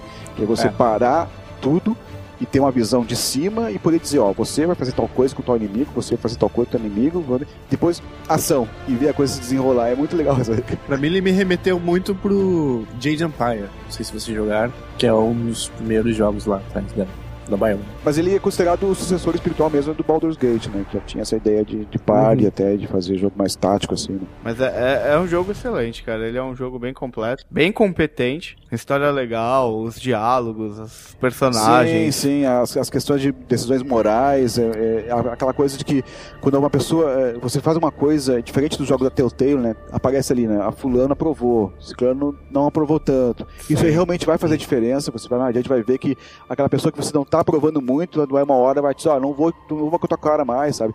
Diferente do, da Telltale que aparece lá, que alguém não gostou, mas não- isso não faz diferença nenhuma no final das contas, né? É um jogo muito bem acabado também. Sim, com certeza, cara. É um jogo, co- é um jogo finalizado, né? É. sim, sim, sim. E todo mundo achou que esse aí ia ser adiado pro ano que vem, não foi, né? Mas e aí? O pessoal anda falando bastante que Dragon Age Inquisition é um, o Skyrim da nova geração. E aí? É ou não é? Eles se inspiraram bastante no Skyrim, cara. Na questão do, do mundo aberto, dos cenários ali. Foi bastante inspirado. Mas ele, eu acho que é só isso, porque no Eu acho Skyrim. que são dois jogos bem diferentes. Skyrim conseguiu penetrar muito na cultura Sim. geral. Enquanto que no Uhum. Skyrim, como eu falei, você, tá- você joga sozinho, né? É só você. ah, você não tem uma classe, né? Você não escolhe uma classe pra jogar. Você pode até ter um. iniciar o seu personagem com alguns, algumas características. Mas você pode Uhum. inverter totalmente elas durante o jogo. Ou completar todas elas, né? É a coisa mais próxima popular de Skyrim, mas não significa Mas, que é, e o seja... Dragon Age não. O Dragon Age você escolhe uma classe. Você é mago, você é ladrão, você é guerreiro. Né? Escolhe uma, uma, É. uma cultura e tem todo aquele background de cada cultura que você escolheu. Se você escolhe um mago, por exemplo, sabe que você vai, vai ser uma párea naquele É. universo, porque os magos, os magos são uma párea, né? Eles são tipo os mutantes ali, dos, os X-Men daquele universo, porque eles ninguém É. gosta, tem gente que não gosta deles, quer que eles fiquem isolados, né? Então tudo Eu isso fiz um elfo mago. é o mago, né? É o clássico, né? O- Acho que Skyrim dele, o que do Skyrim dele é no sentido da vastidão Uhum. e do sentimento de épico. Sim, o sim, traz. sim, isso sim. Na- na- no medieval, sabe? É, e finalmente os dragões agora estão realmente assustadores no Dragon Age. Porque no Dragon Age 2 eram, pareciam uns, uns, uns lagartinhos, né, cara? Porque é ridículo os dragões do, do 2. Derruba o cenário grande, a porra toda. Show de bola! Então, esse é o nosso vice-campeão.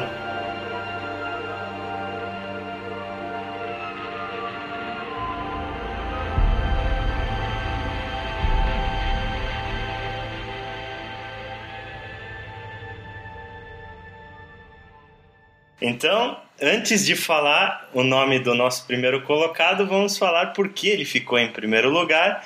Porque ele ficou em sexto lugar na lista do Daniel, em terceiro lugar na minha lista foi o jogo do ano do Chico e foi o jogo do ano do Proto. Ah. Então, por favor, coro, primeiro lugar. Transistor.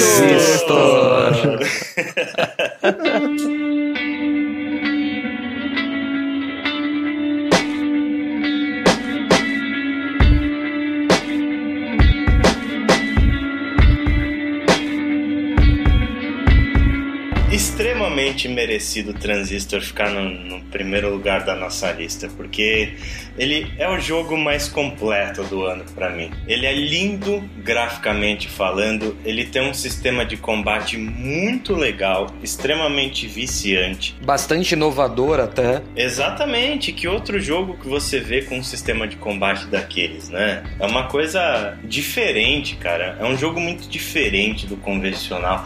Eu acho que ele foi o jogo que mais arriscou, né? A narrativa é, é cheia de pequenos detalhes. A, a questão de você experimentar com as coisas para poder liberar partes da história, para depois você juntar as partes do quebra-cabeça e no final explodir a sua mente com aquele universo gigantesco. Cara, ele tem coletáveis fantásticos que complementam hum. a história. Ele tem gráficos lindos, ele tem uma trilha sonora maravilhosa, ele tem uma jogabilidade que eu diria que é perfeita, ele inova, ele faz algo diferente do que todo mundo estava fazendo, ele tem uma história muito foda, ele toca em preconceitos. Cara, é um dos melhores jogos que eu joguei não esse ano, mas em muito tempo. Sim. Uhum. Eu acho que ele passou muito por baixo do radar de muita gente aí, porque. É, isso que eu acho estranho, cara. Quase não se comentou muito dele, então sofreu pela falta de publicidade, eu acho.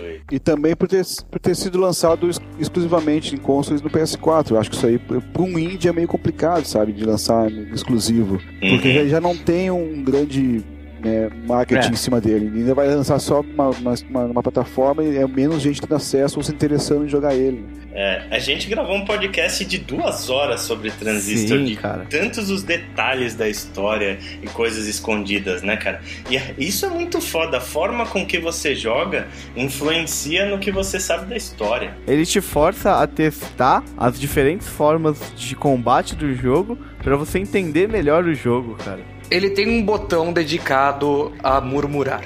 A murmurar, exato. A murmurar. é, a forma com que a trilha sonora ela é intrínseca na história, né, cara? Ela faz parte. O jogo é um jogo sobre música, que você controla uma musicista e, tipo, a trilha sonora ela tá no, no coração do jogo. E olha só, nosso primeiro lugar é uma protagonista feminina. É. Não, é. a Red. Todos melados. Gostaria muito de ver esse jogo em mais listas de melhores do ano aí, mas infelizmente parece que ele vai ficar como clássico cult só. Como foi, por exemplo, Spec Ops The Line, como foi Brothers A Tale of Two É, deixa ele lá, porque também é, muita gente falando bem, tem muita gente também falando merda, então. É, tá, daqui, tá confortável ali. Daqui a alguns anos eu acho que o pessoal vai começar a enxergar a magia desse jogo e ele vai ficar pra história. Para mim já ficou, sabe? Mais do que Bastion até. Transistor é um jogo que admiro muito. Ele quase foi o meu jogo do ano também. Ele só não foi porque eu tive uma experiência muito épica com Dark Souls 2. Foi um jogo que eu terminei é, na unha sem usar nenhum tipo de guia e Hearthstone também por tudo que eu já expliquei que foi o meu jogo do ano. Foram esses dois que ficaram na frente de Transistor. Mas de resto, para mim é um jogo inesquecível. Acho que foi um, um dos grandes destaques de 2014.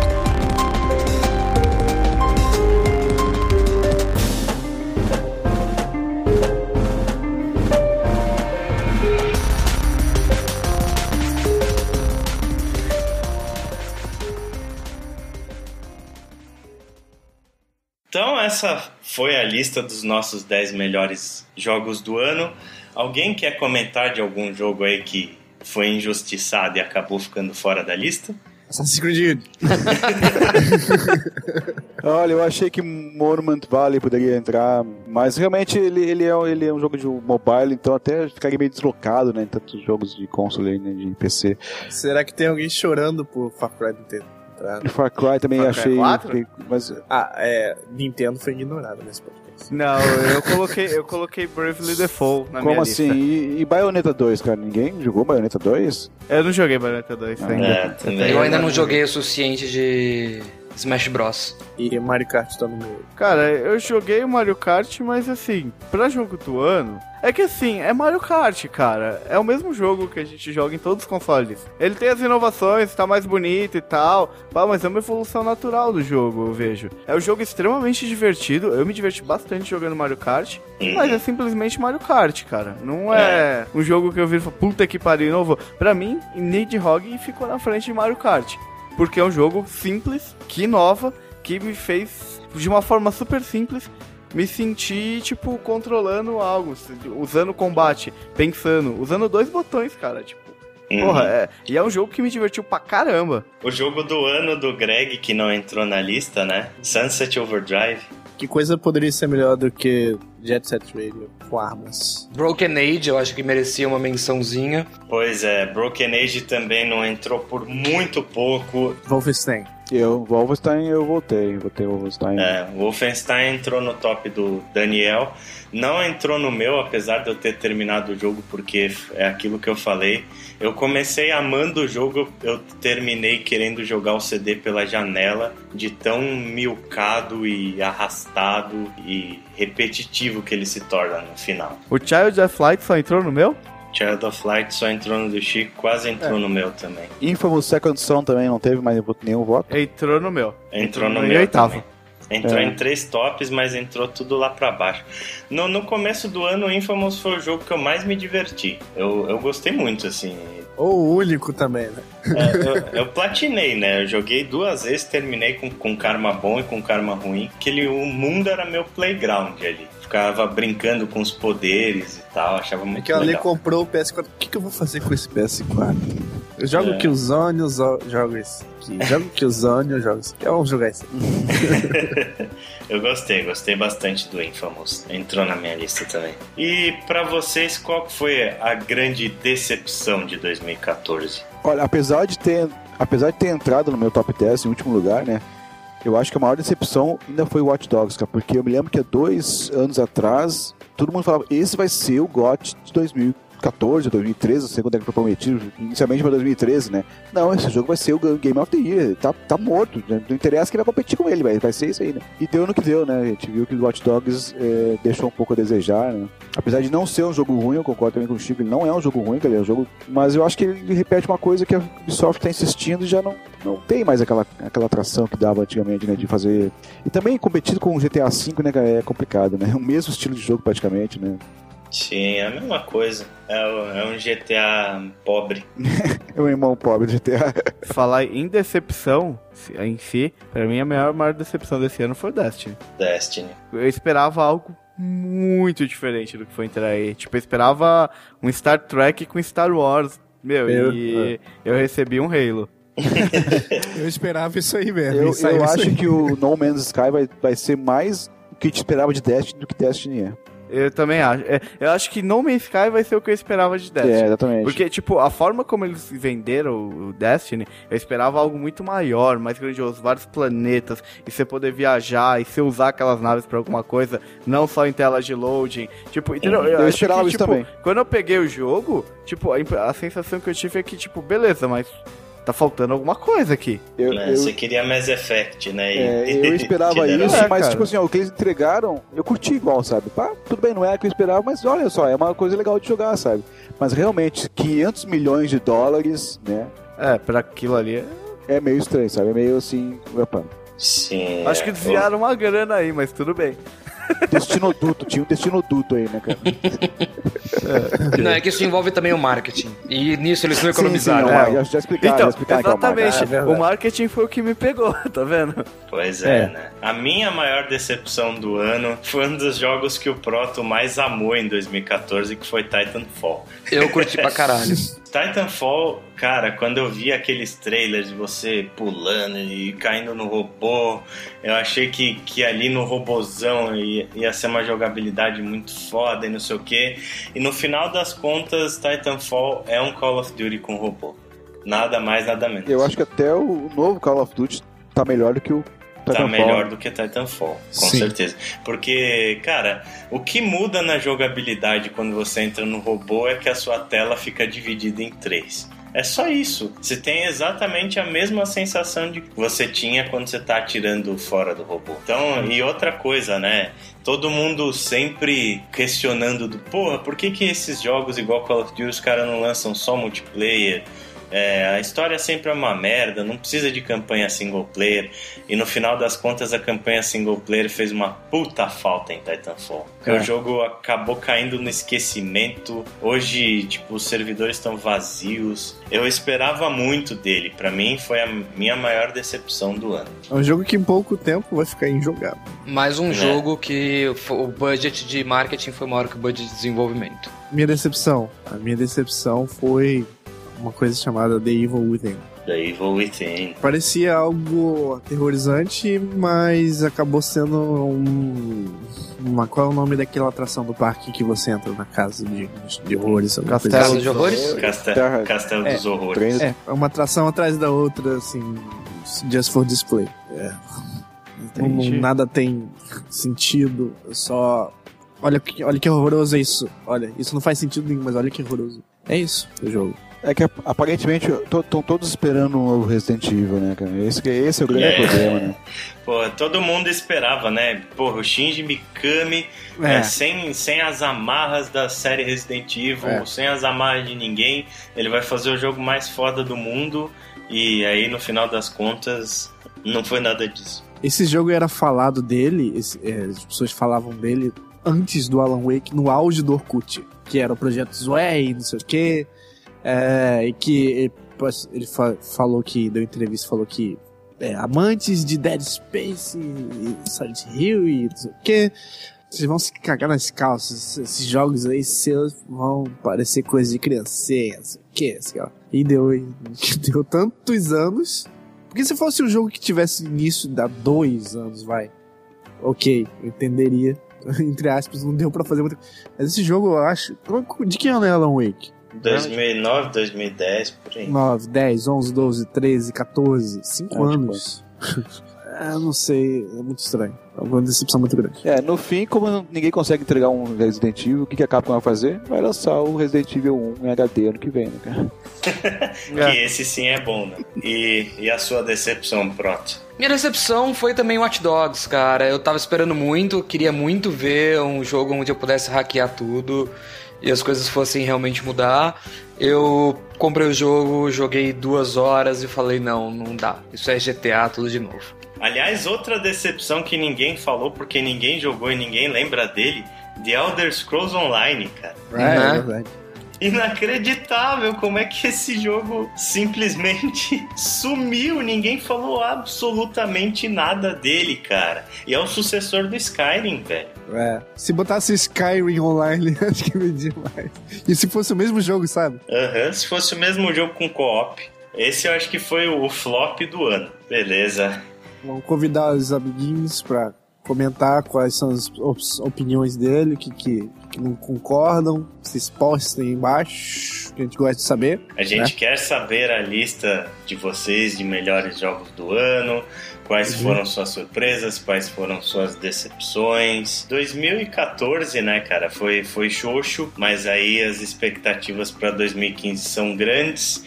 E Uhum. tomara, né, tomara que a gente tenha jogos mais criativos em 2015 e que o que aconteceu esse ano seja só aquele problema de início de geração que todo console tem, né?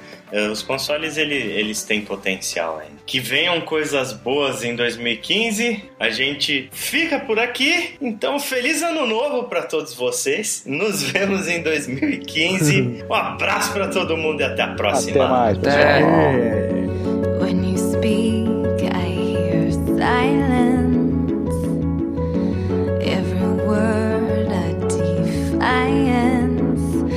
I can hear.